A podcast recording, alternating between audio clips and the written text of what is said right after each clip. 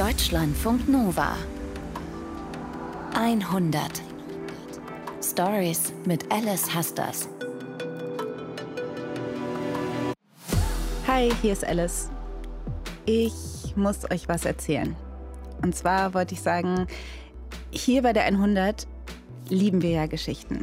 Und besonders Geschichten, die uns wegtragen oder uns neue Welten eröffnen, in denen wir uns wiederfinden können. Und jede Geschichte ist geprägt durch Veränderung. Das braucht es einfach, damit es spannend bleibt. Und auch hier in der 100 wird es eine Veränderung geben. Ich verabschiede mich als Host. Nach zwei Jahren 100 warten neue Aufgaben auf mich, unter anderem ein neues Buch, an dem ich arbeite und das meine Aufmerksamkeit braucht.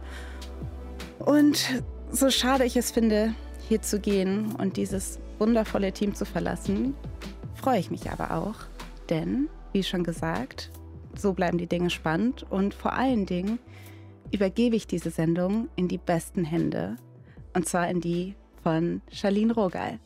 Hi Charlene. Hallo Alice.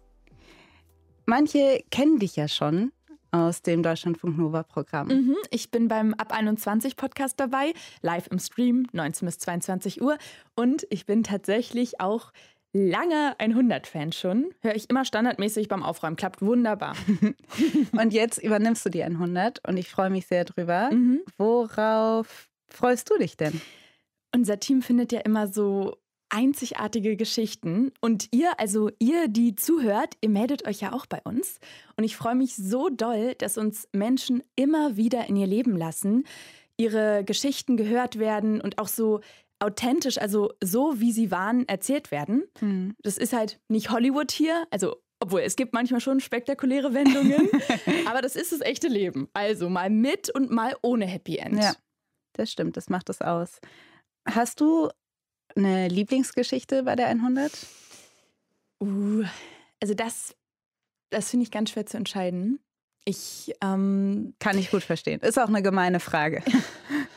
ich finde es immer so spannend, wenn wir als Hörende so im Kopf von Ort zu Ort reisen auf die Berghütte bei Larissa zum Beispiel oder schwupps, dann ist man auf einmal in der WG-Küche mit Vino, mit Ada und Judith oder bei Shekip. Er steht da, verschwitzt auf der Bühne im Blumenmeer.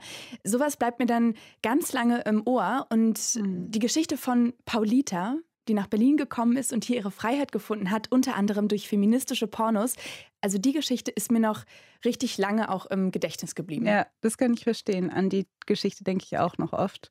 Vielleicht auch, weil wir beide in Berlin sind, wer weiß. Aber mhm. hast du auch, ähm, ja, wie soll ich sagen, hast du auch Respekt vor bestimmten Aufgaben, irgendwelche Zweifel, die ich dir nehmen kann?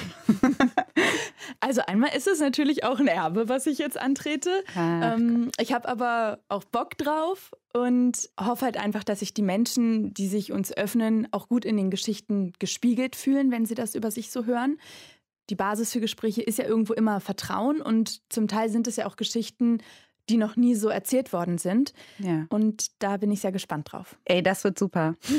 ich freue mich sehr, dich ab jetzt in 100 zu hören. Und ich sage vielen, vielen Dank an alle, die zugehört, geschrieben und teilgenommen haben. Ich verabschiede mich. Tschüss. Fettes Dank an dich natürlich, Alice, und auch viel Erfolg für deine neuen Aufgaben. Hört sich auch gut an. Und ich sage jetzt also herzlich willkommen. Die erste Folge aus der neuen Staffel 100 beginnt mit einem Mysterium. Es geht um Tobias. Er kommt immer zu spät, selbst wenn es ihm super wichtig ist. Und dahinter steckt aber keine Verplantheit oder so, sondern was anderes. Und was da los ist, das hört ihr in der neuen Folge. Ab jetzt mit mir, Charlene Rogal. Ich freue mich drauf. Deutschlandfunk Nova 100. Jeden Freitag neu auf deutschlandfunknova.de und überall, wo es Podcasts gibt. Deine Podcasts.